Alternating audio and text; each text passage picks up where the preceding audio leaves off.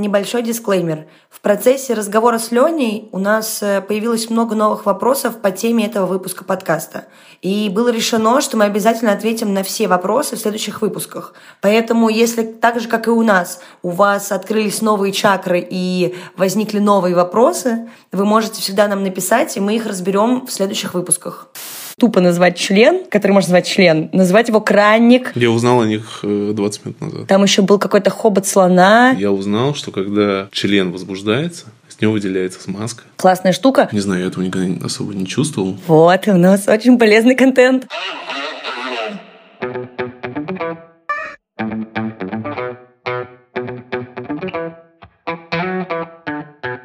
Привет!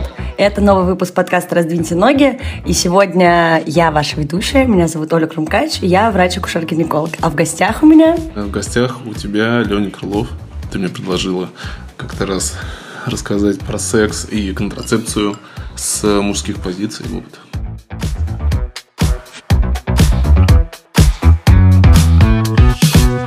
Мы, правда, сегодня собрались, чтобы понять э, и, возможно, ответить на разные вопросы, с которыми сталкиваются не только женщины, но и сами пацаны. Почему парни не любят предохраняться, почему не любят предохраняться именно презервативами, как решать вопросы вообще контрацепции в паре или просто с каким-то партнером. Ну и, в общем, все, что всплывет у нас в разговоре. Мне кажется, это очень интересно. Я вообще хочу начать, Леня, если тебе комфортно, рассказать, как ты сам предохраняешься и вообще были ли у тебя случаи незащищенного секса? Я предохраняюсь всегда и достаточно одинаково. То есть я использую только презервативы. Но я предохранялся всегда. Мне кажется, незащищенный секс у меня был, может быть один или два раза в жизни, и меня уговаривали. Там была такая аргументация, знаешь, которую используют на самом деле пацаны, которые не любят презервативы, потому что они говорят, что они снижают чувствительность. Я честно первый раз слышу. Вот правда, сколько раз вообще я обсуждала с э, пацанами эти штуки, мне кажется, никто не сталкивался. Ну, либо они врали, окей, такое всегда может быть, но мне никто открыто не рассказывал, что кого-то уговаривали, потому что, ну, с подругами такое было регулярно. Меня тоже много раз уговаривали, я, в общем, даже уговаривалась, но я просто мало, наверное, об этом думала. Сейчас я думаю, что просто невозможно, я скорее просто откажусь от секса, нежели буду заниматься чем-то незащищенным. Но интересно. Ну да, я просто помню, что как-то у меня с детства э, в голове сидела мысль, ну да, лучше надевать презерватив всегда, независимо от ситуации, если ты не хочешь, там, не знаю, родить ребенка. Ну и плюс, мне кажется, мне... Ну, то есть я не испытываю вот этих проблем, которые часто чуваки обозначают, что это снижает их чувствительность, что им неудобно, что им что-то натирает. Не знаю, я этого никогда особо не чувствовал.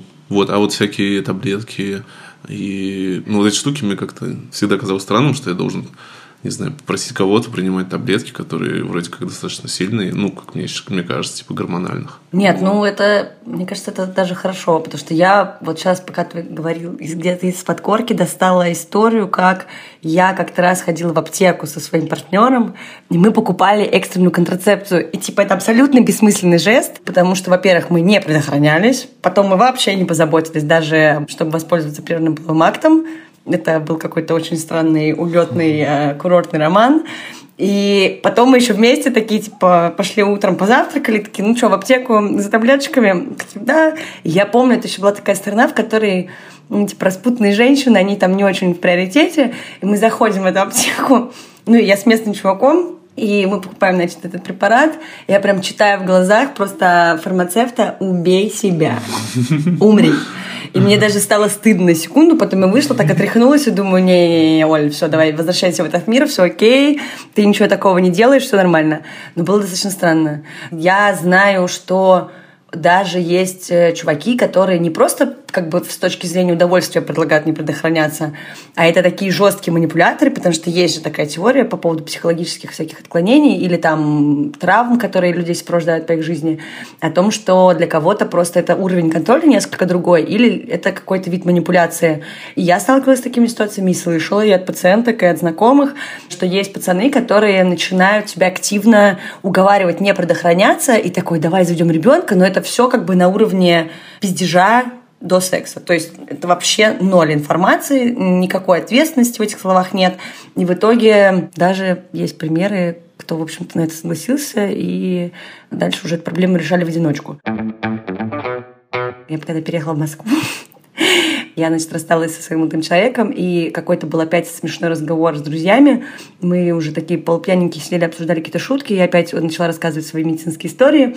И кто-то спросил про контрацепцию, и я начинаю какой-то очень долгий такой нудный монолог, все очень скучно. И ко мне подходит наш общий знакомый и такой, Оль, в Москве вообще не модно не предохраняться. Здесь как бы просто у всех всегда с собой есть презервативы. Я помню, что через полгода, уже подсобирав и своего, и какого-то другого опыта, я просто помню, что я им написала, говорю, чувак, это все вранье. Но при этом меня очень восхищает, когда типа вот эти вот случайные встречи, случайный секс, и пацан все на готове. Я помню, что я сначала такая с очень великим самомнением думала, ну, блин, наверное, он специально подготовился для встречи со мной. Ну, конечно, чувак, типа, готов просто 365 дней в году, и для него это не сюрприз, чтобы на всякий случай всегда что-то с собой имелось. Тоже в целом нормальный фан. Я никогда не носил с собой, что все время у меня было такое предубеждение против длительного ношения там презерватива в каком-то, не знаю, в кошельке или в кармане, что он может испортиться. Вот, и поэтому я особо этим не занимался. И поэтому, кстати, наверное, мне иногда приходилось или отказывать себе, или приходилось там вылезать из кровати, одеваться. Идти в аптеку. Как в ноябре, знаешь, снег уже идет. Идешь Запретик. аптеку, да. Возвращаешься, а там уже все спят. Когда ходил. Очень такое. Я ходила только несколько раз, но это было такое, типа, в каком-то угаре. Пойдем вместе. Но это было что-то, да, прям такое, наверное, только пару раз. Обычно, конечно, да, пацаны ходят. Но если возвращаться к тому, что ты сказала про чуваков, которым, понимаю, доставляет удовольствие принуждать Мгм. партнера к неиспользованию контрацепции. Ну вот если так просто рассуждать, обывательски, да, Мгм. Вот есть презерватив, их выпускают уже там промышленно, да, Больше ста лет. больше ста лет. Здравый смысл подсказывает, что, наверное, за сто лет могли бы придумать презерватив, который более-менее удобен там, хотя бы половине мужиков. Ну, конечно. Учитывая то, что есть э, тонкие, толстые, ультратонкие. Ну, в общем, их есть любых видов. Есть мечи джедая, которые пропитанные которые светятся, да, от фосфора в темноте. Там просто разноцветные, разные зверюшки с разными вкусами. В общем, презервативов просто масса, и они бывают, да, и латексные, но резиновые сейчас это уже какая-то редкость, потому что, слава богу, все делают из латекса. Есть полиуретановые презервативы, которые супер тонкие. Я узнал о них 20 10 минут назад. Вот, у нас очень полезный контент. А, они и тонкие, и гипоаллергенные, но те, кто слушали предыдущий выпуск, помнят слова Ольги Бочаровой о том, что ну, для обладателей гигантского или какого-нибудь очень внушительного достоинства они, конечно, не подойдут, но в целом основная часть населения – это какой-то среднестатистический размер, вот, если убрать все наши комплексы оговорки. Поэтому те, кто не пробовали, можете попробовать. Классная штука, но полиуретановые презики лучше использовать со смазкой, потому что они реально больше сохнут, и в них изначально меньше смазки добавляют в вот эту упаковочку. Но не знаю, и столько марок же. Единственное, что меня смущает, это, наверное, цена. Но я как бы смотрю с точки зрения народа и знаю, что есть пропаганда и среди подростков, и в целом это хорошо им объяснять, что есть контрацепция. И когда я работала в детской гинекологии, конечно, девчонки мне говорили, что Ольга Андреевна, о чем вообще вы говорите, какие презервативы? Типа мне там дают тысячу рублей в неделю, презервативы стоят 600-800 рублей, ну и как бы пацаны их особо далеко тоже не ушли, ну, как бы, если это какой-то ровесник, то он в той же ситуации находится. Но это если говорить прям про большинство. Поэтому, к сожалению, если а, родители не разговаривают с своими детьми, ну, на эти темы, они просто не предохраняются. Мы не призываем заниматься сексом до согласия, но разные ситуации бывают. И мне кажется, тот, кто предупрежден, тот вооружен. И как раз я хотела дальше тебя спросить, а говорил ли ты с своими родителями о контрацепции? Насколько я вспоминаю, какого-то прямого разговора не было. Но я помню, что у нас дома хранилась какая-то брошюра, которая уже разваливалась. Знаешь, такое ощущение, что, не знаю, моей маме ее в детстве дали. И что там было написано? Но поскольку она выглядела так, и она разваливалась, там еще, знаешь, страницы были перепутаны, мне кажется, местами. Я особо ей как-то не уделял Ага. внимания. Но я в детстве очень любил читать энциклопедию. Для меня всегда был праздник, когда, значит, э, Новое. нам покуп- выходил новый том. Вот, и в теме про то ли биология, то ли... А, там была книжка «Человек». Да, то есть там была и, наверное, и анатомия, и... Раскрывала все секреты. Да, и происхождение человека, может быть. Вот, и в том числе, да, там было про секс. И я помню, вот там я так внимательно все это вычитывал. Ну, там, естественно, это все описывалось, ну, без Ну, каких-то, без призывов. Дет- Вот. Детская энциклопедия Но я помню, что вот мне кажется, что в какой-то момент, может быть, тоже в какой-то книжке я узнал, что когда член возбуждается, с него выделяется смазка, и эта смазка содержит в себе немножечко сперматозоида. А, вот. То есть это было И я помню, что, ну, поскольку я до сих пор это помню, наверное, на меня это произвело впечатление. Вот я подумал, блин, надо, значит, это, иметь это в виду. Интересно, интересно. Я-то просто сразу вспомнила книжку, мне няня принесла. То есть она, видимо, думала, что мои родители не занимаются секс-просветом, а они занимались очень достойно. И она мне принесла, по-моему, это была польская книга, я недавно пыталась найти в интернете. Если вдруг кто-то найдет ее, ребят, кто будет слушать выпуск, это такая книжка, где член назвали кранником, и там были очень странные картинки полуголых людей. И все это было сделано типа такая детская книжка, сказка, с родителями, которые очень добрые и кормят детей конфетами, но параллельно объясняют своим детям, что есть краник и письки, и какие они бывают, и все такое.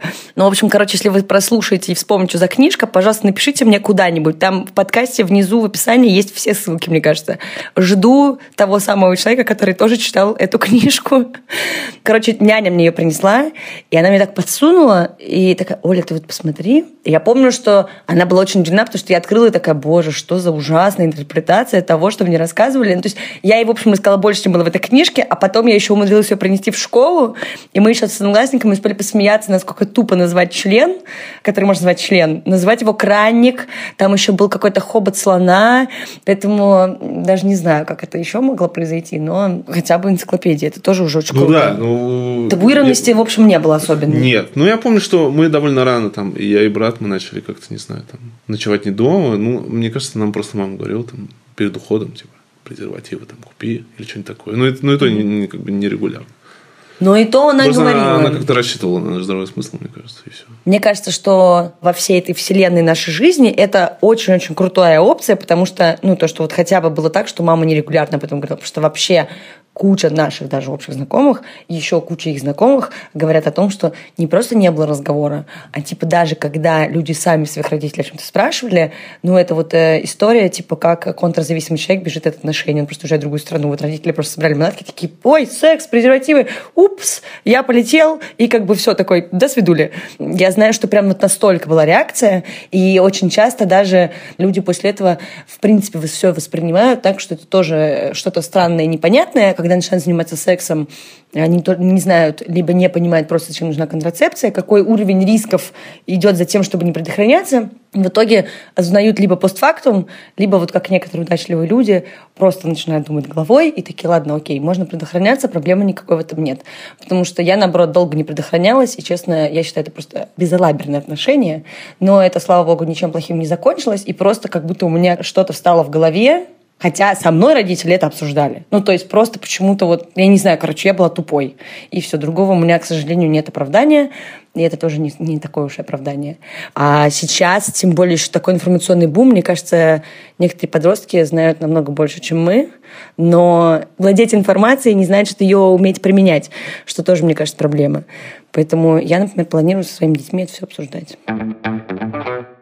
Ну, а теперь я думаю, что нам надо вернуться к вопросу, наверное, главному вообще в этом выпуске, про то, что основная эта проблема, которую хотела обсудить с Леней, это то, что именно пацаны, как всегда, во всем виноваты, именно они не хотят предохраняться, потому что у девчонок разный выбор контрацепции, они могут решить это самостоятельно, но вообще основной контрацептив, который защищает и от беременности, и от инфекции, это все-таки барьерная контрацепция в виде презервативов, и здесь все-таки как-то нужно, чтобы, наверное, оба человека в этом участвовали, и скорее еще и обсудили это и приняли какое-то решение окончательное.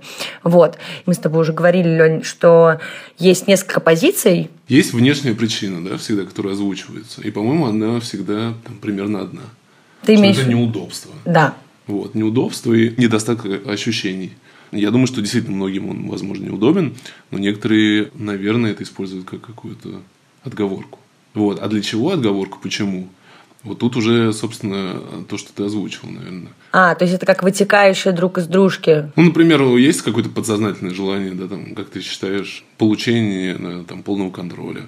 Или, например, ощущение себя как там победителя, который получил награду, добы, награду да, без всяких там барьеров. Я вот. думаю, Плюс, да. мне кажется, есть какой-то еще статусный момент. Вот. Статусный, вот это интересно. Но это, мне кажется, тоже как-то как э, осознание себя как э, самца. Ну, если Да, мы говорим да, про контроль, потому что... Там получил, что хотел, и на все его там просьбы. э, Да, ему на всё- на всё жертвы, да, согласились. на все согласились, он от этого чувствует, наверное, может быть, еще больше удовольствия. Да, вот именно здесь, ну хорошо, если мы выделили вот эту вот историю с удовольствием, что многие отказываются, говоря, что они не до конца будут получать э, удовольствие, не знаю, у них будет размытый оргазм, я такое тоже слышала. Плюс в описании любого контрацептива есть опция плюсы и минусы, и часто как раз минусом описывается неудобство использования, то есть на это нужно время, нужно там встать, взять, открыть упаковку, надеть презерватив, не знаю, у кого-то это может не получиться, короче, куча всяких нюансов, что может э, снизить возбуждение, расстроить кого-нибудь из участников, что угодно. А дальше, ладно, про контроль тут я согласна со всем. Я думаю просто, что здесь можно дальше как бы сделать такие разветвления о том, что я читала, смотрела, но это исследование, которое сильно завязано на человеческом факторе. Контроль есть с точки зрения того, что ты как бы главный в сексе, и это круто, и это может повышать риск э, там, не успеть высунуть член, не знаю, э, экуляция произойдет в женщину или еще куда-нибудь, ну и будет риск забеременеть, но при этом еще есть такое понятие, как адреналиновая зависимость, оно не супер доказано. Вот этот вот страх, не знаю, заболеть, хотя это достаточно стрёмно, или страх, э, что кто-то забеременеет в этой ситуации, может повышать э, возбуждение. Вот это уже доказанная история. Плюс э, манипуляции, что вот ты как раз там уговариваешь, и женщина, например, соглашается, ну или партнер соглашается, и ты сразу ощущаешь себя очень таким важным, что типа вот, настолько тебе доверяют, или там, я не знаю, боятся, возможно, и соглашаются. А есть обратная сторона вопроса, что, ну, то есть в моей вселенной окей отказаться от секса, если нет презервативов. Ну, типа, я ничего не теряю, только в плюсе. Ну, как бы я могу помастурбировать, можем встретиться в другой день. Очень много разных историй, которые можно в этой ситуации придумать. Но есть очень большой полутеток, которые в силу своих там психологических э, штук, э, травм и вообще своего типа могут загнать себя в такую историю, где если они откажутся от секса в этой ситуации, то сразу же ты натолкнет их на мысли о том, что все, я ему дала, он уйдет, не придет, а после него вообще больше никто не придет. Да, потому что он последний вообще. Он последний в жизни каждый раз, он всегда у всех последний. Все будем одинокими. Наверное, вот это прям самое грустное, потому что никогда, пожалуйста, не ставьте выбор в пользу там занятия сексом, но при этом э, иметь какие-то риски в плане своего здоровья. И не только здоровье, потому что можно забеременеть, и супер сложно решать этот вопрос уже постфактум. В любом случае, даже если можно воспользоваться экстренной контрацепцией, это тоже не прикольно, потому что это больше большая дозировка гормона, а если вы практикуете, допустим, незащищенный секс часто, то вы же не можете до бесконечности пользоваться этими препаратами. Всегда думайте о себе. Ну, как бы не проблема сказать нет, уйти, вы всегда будете в плюсе. В любом случае вы это делаете только для себя. Не хочет чувак предохраняться? Окей, до свидули, он найдет ту, которая согласится, но зато вы встретите кого-нибудь нормального, и все будет хорошо.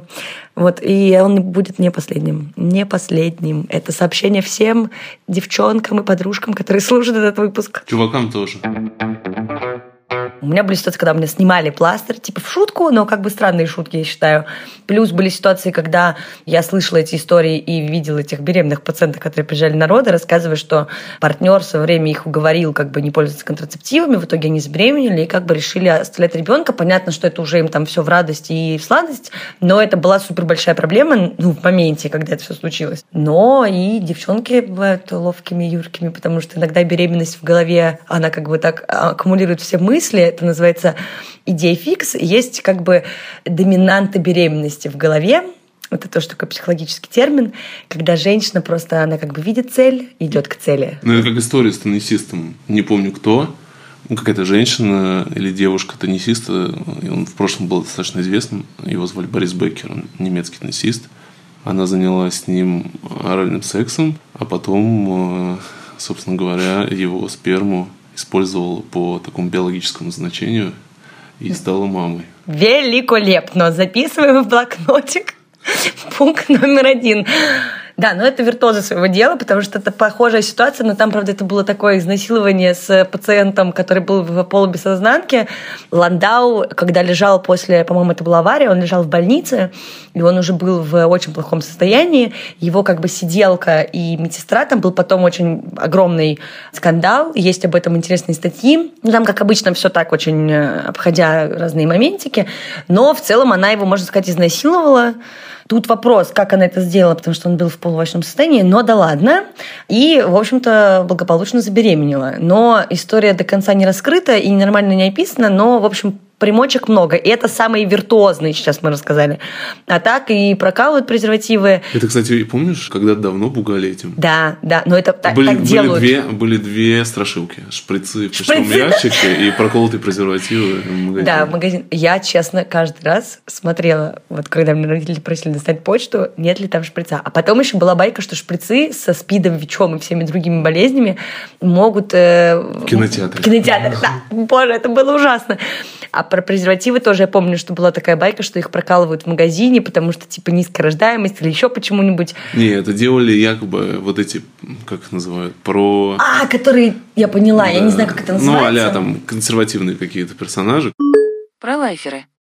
Которые называют центры, где делают бесплатные аборты, абортарием. Да, Да. это они. Обожаю. Мы так выходили из центра для подростков, где оказывали... Там не только были гинекологи и урологи, там были вообще все врачи, бесплатные центры, где ребенок с 14 лет до 18 может обратиться без родителей, что по закону вообще-то в любой больнице имеют право они это сделать, обратиться к врачу и в том числе прерывать беременность, например. И я помню, что мы выходили из этого центра после учебы, и а у меня были очень щепетильные дамочки в группе, которые очень по этому поводу переживали. Вот одна из них, в общем-то, обладательница великой истории, как она проглотила сперму после орального секса и плакала, что она съела детей.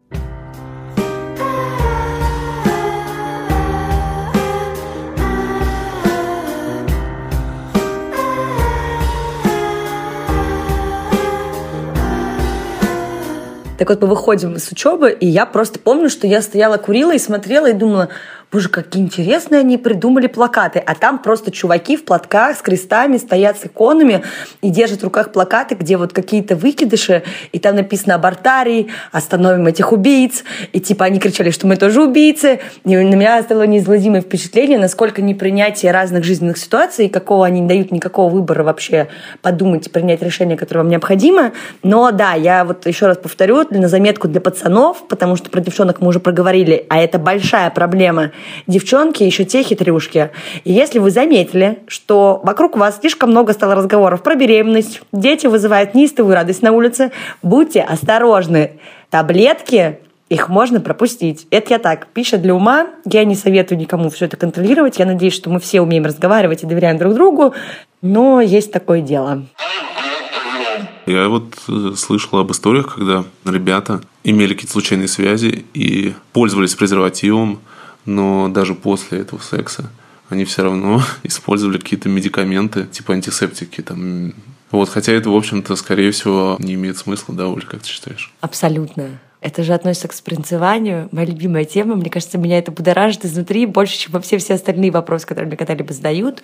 Нет, как местный антисептик, если кто-то порезался, да, или, я не знаю, там, вам показалось, что назревает прыщ, можно помазать ок, но вливать мироместин, хлорогексидин, какие-то домашние изделия из э, всего, что под руку попалось, типа лимон, апельсин, сода на сок, не надо вливать это ни в уретру, ни, не дай бог, еще куда-нибудь максимум, что вы получите, это восходящая инфекция и какой-нибудь, не знаю, септический процесс. Минимум это будет раздражение слизистой, и ничего хорошего не произойдет. Ни гонорея, ни хламидиоз, ни ВИЧ, ни сифилис, ни гепатит таким образом не исчезнет. Ну, как бы, просто примите это, запомните и как бы не делайте так. Но до сих пор, да, в рекламе, я не знаю, у нас, я говорю, великая страна, в которой мы рекламируем штуки от геморроя, обезболивающие таблетки, что-нибудь от поноса. Сейчас вот прокладки и тампоны вошли наконец на рынок с какой-то а, рекламой, где хотя бы понятно, о чем идет речь, а не просто женщины бегут по ромашковому полю. И мироместин, реально, с таким дозатором, с дозатором для жопы, чтобы промыть ногти, для волос, для глаз. Пожалуйста, не ведитесь на это. Во-первых, лучше сдать анализы.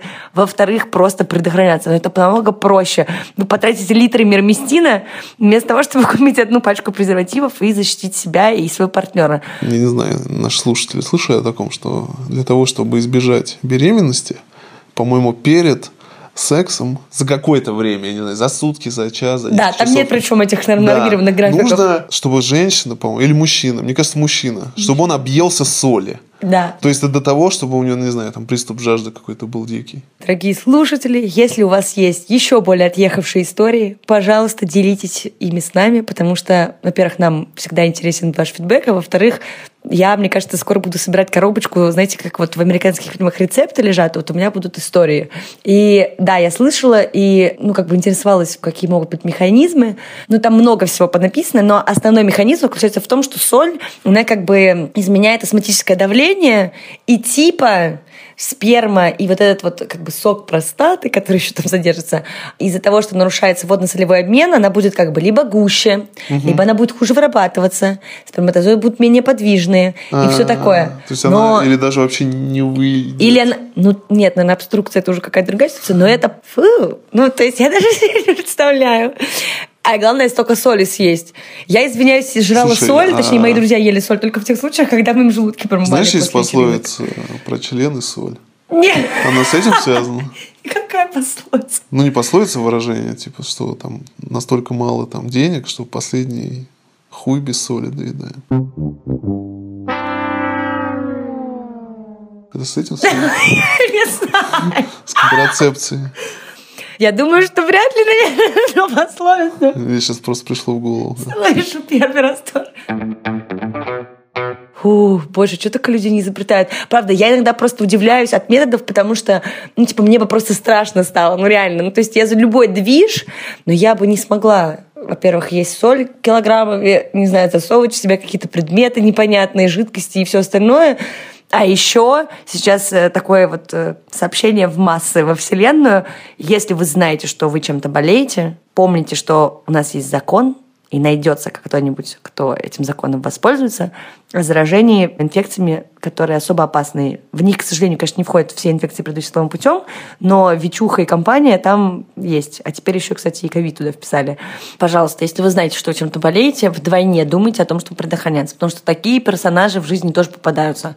И вообще не хотелось бы, чтобы кто-то был таким человеком. А ты слышал что-нибудь об вот, практике какой-то таких э, уголовных дел? Нет, кстати. Но мы когда ходили учиться, у нас была очень тупая ситуация, прям на паре это случилось. Наша врачиха сидит, ей кто-то звонит. Оказалось, что муж ее пациентки поступил куда-то, она как бы соединила две истории. У нее нашли гепатит и ВИЧ вот при поступлении, а у ее мужа, как бы он там уже не первый день лечится, и у него уже давно эти анализы, он там сидел, нарик и все остальное, но ты не можешь как бы сказать, что он вас заразил, потому что это нарушение медицинской тайны. То же самое, как ко мне поступают пациентки, и у них сифилис, и они такие, а доктор, а что со мной? И я говорю, ну сифилис передается полным путем. Но так как не все достаточно образованы, я могу все рассказать, дать информацию, но еще есть проблема понять эту информацию. И бывает, что женщины просто реально не, вот они эти концы с концами не сводят. В смысле, они не могут Они понять? не могут понять, что это муж. Даже когда я говорю, вам надо обследовать мужа, понимаете, потому что, ну, как-то вот так это все. А ты можешь их спросить, например, с кем вы занимались сексом? Они говорят, с мужем. С мужем. А ты так и говоришь, ну, видимо, он вас и заразил. Нет, муж потом может прийти, а мы не знаем, по идее, по закону они не имеют права нас записывать, но были такие случаи, поэтому это муж потом может прийти и сказать, а вот вы, Ольга Андреевна, тут вообще-то медицинские тайны разглашаете. А, Поэтому очень сложно по этой статье на самом деле засудить. Теперь я понял, почему русская секс-рулетка проводилась в Сербии. Русская рулетка, ребята, тут поступила информация. Русская секс-рулетка. А, давай, да. Лучше ты. Я... Русская рулетка это с револьвером, когда Да, стреляешь голову. А русская секс-рулетка это то, про что я когда-то несколько лет случайно прочитал. Суть игры в чем? Собирается большая компания, мало знакомых друг с другом людей, и они занимаются беспорядочным сексом в каком-то, не знаю, в загородном доме или где-то. Но и при этом заранее известно, что несколько человек из них заражены ВИЧем. Простите. И при этом условие занятий сексом – это не предохранение. Вот. Это, наверное, к вопросу об адреналине. Я даже не знаю, это вопрос тупизны, адреналина или ну, и ты понимаешь, почему в Сербии? Потому что в России можно сесть за это, как мы только что А, то есть выяснили. вот. Да. А может быть, в Сербии нет А такого может быть, в закона, Сербии нет понимаешь? такого закона. Это да. как в казино, знаешь, в Белоруссию ездили. Да, да, да, потому что у нас это было запрещено. Но это абсолютно для меня какой-то шок-контент. Ну, есть любые секс-вечеринки, ок, все интересно, прикольно, понятно. Но вот такой ситуации это просто Вот, я говорю, у меня даже нет никакой реакции, кроме какого-то шока посмеяться, потому что... Ну, просто видишь, если это правда, значит, действительно, люди, некоторых людей возбуждает а, такая крайняя степень опасности, да? Слушай, давно уже есть такая история о том, что болезнь часто романтизируют. И есть прелестная книга Сьюзен Зонтак «Болезнь как э, метафора». Я вообще, когда ее увидела, у меня мурашки по всему телу прошли, потому что и сифлис в свое время, несмотря на его убийственность и как он косил людей, его тоже романтизировали, потому что это была французская хроническая болезнь изначально, и все таки у Льюис Латтенс, даже названия такие придумывали. Потом, э, ну, куча всяких лихорадок. Ну, типа, люди не просто так использовали белладону, чтобы глаза блестели, и румянец был ярче, хотя вообще вызывал наркоманию. И когда началась э, эпидемия как бы СВИЧ-инфекции, у людей даже был описан такой э, феномен, что они испытывали именно романтические чувства к людям, которые страдают каким-либо заболеванием, и в частности ВИЧ тоже, потому что это такое вот медленная красота умирания. И сколько теток же еще травили мужиков аммиаком, красились эти пудрой, народ умирал от кокаина, и это считалось просто типа невозможно, потому что вот эти вот э, есть записи о том, как испытывали какие-то наркотические препараты, и очень часто ну, прибегали к испытаниям на каких-то добровольцах, когда уже там парочка врачей померло где-нибудь. И даже есть э, мы учили какие-то сноски из этого в университете, где описывают влияние препаратов тоже, а врачи вообще ну, очень милые романтики, и они описывают, как бьется сердце, как там, не знаю, встают соски, как начинают блестеть глаза, как меняется кожа, вот этот вот отсутствующий полустеклянный глаз, возбуждение, которое очень резко падает в какое-то оцепенение, ну и как бы человек превращается в такую фарфоровую фигуру, а если человек еще в целом по жизни симпатичный, ну, грубо говоря, то это как бы это забвение тела как будто бы, то есть душа куда-то испаряется, поэтому абсолютно болезнь как метафора, книга дико интересная, она там как бы с долей как такого и травматизма, и при этом там есть здравые мысли, которые очень сильно отрезвляют, пока ты их читаешь.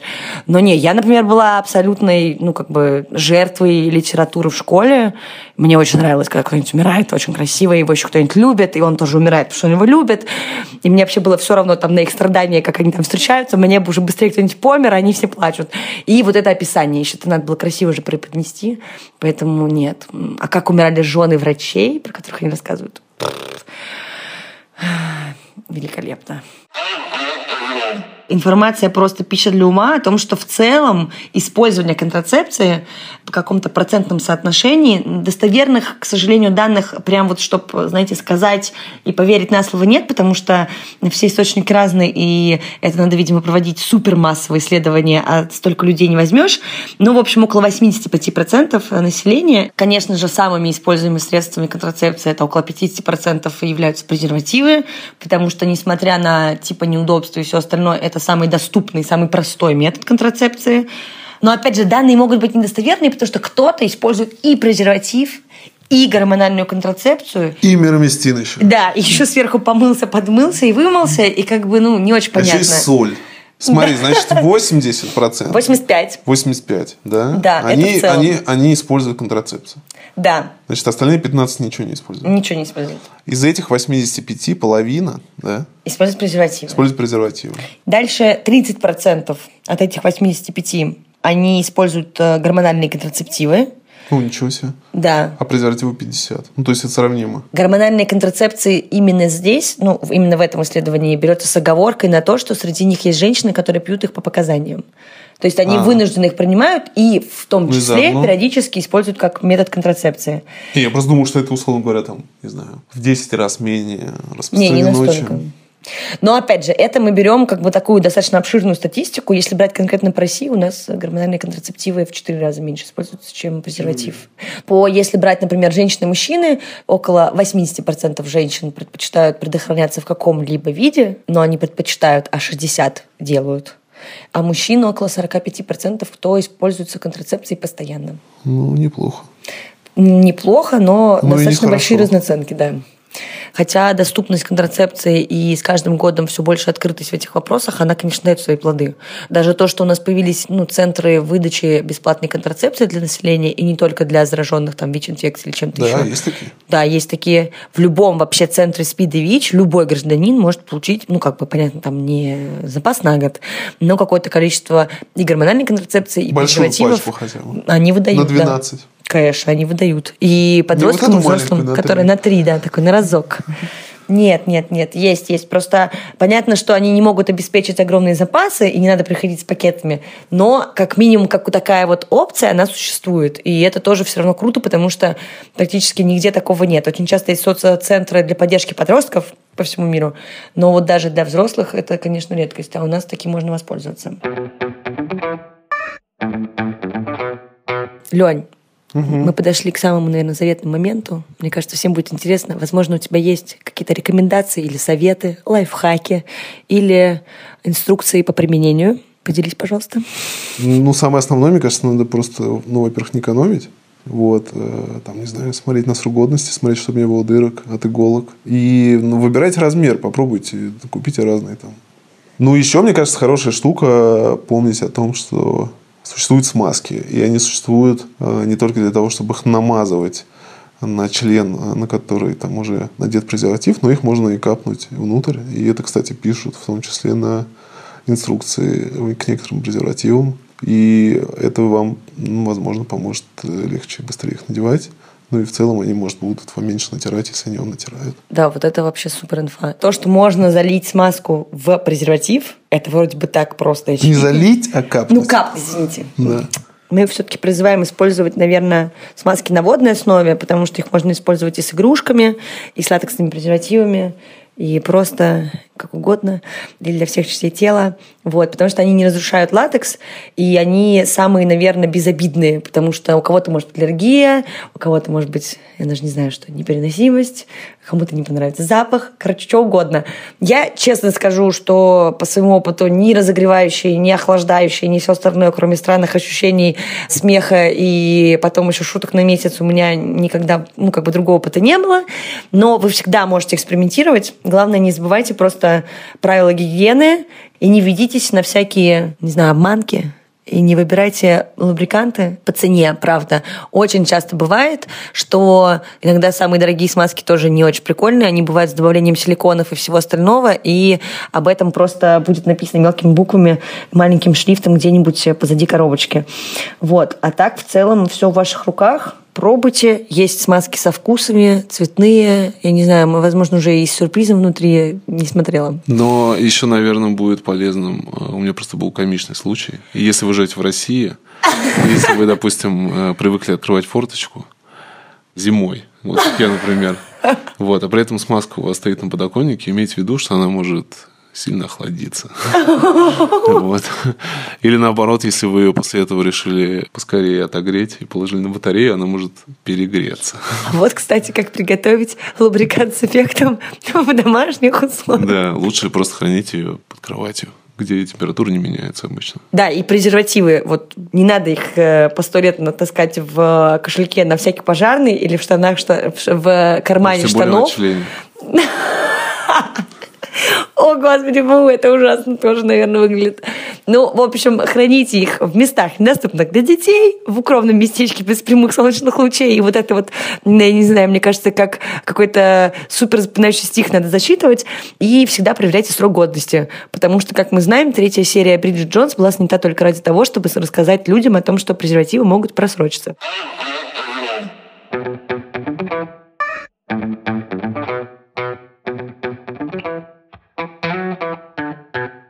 Пожалуйста, ставьте нам оценки, пальчики вверх, колокольчики, все, что там можно сделать на всех площадках, где теперь можно послушать подкаст.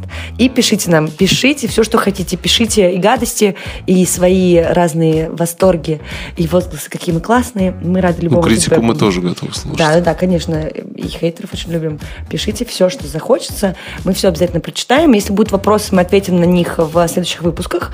Возможно, уже с другими гостями, правда, но это не так важно. Спасибо большое, что послушали. Спасибо, Лен, тебе, что согласился, не стеснялся и все рассказал. Это был подкаст «Раздвиньте ноги», и я ваша ведущая Оля Крумкач. Все, пока. Пока-пока.